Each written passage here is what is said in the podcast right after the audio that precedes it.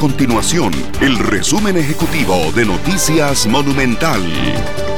Hola, mi nombre es Fernando Muñoz y estas son las informaciones más importantes del día en Noticias Monumental. En las últimas 24 horas, el Ministerio de Salud de Costa Rica sumó 13 casos nuevos de COVID-19. Con estos nuevos contagios, el país alcanzó los 755 casos positivos en las siete provincias. De los nuevos casos, 12 corresponden a extranjeros que permanecen en el Centro de Aprehensión de Migrantes.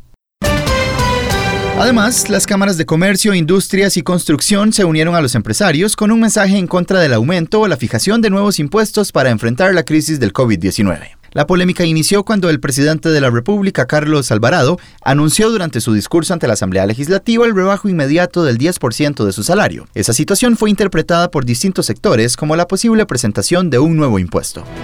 Estas y otras informaciones las puede encontrar en nuestro sitio web www.monumental.co.cr. Nuestro compromiso es mantener a Costa Rica informada. Esto fue el resumen ejecutivo de Noticias Monumental.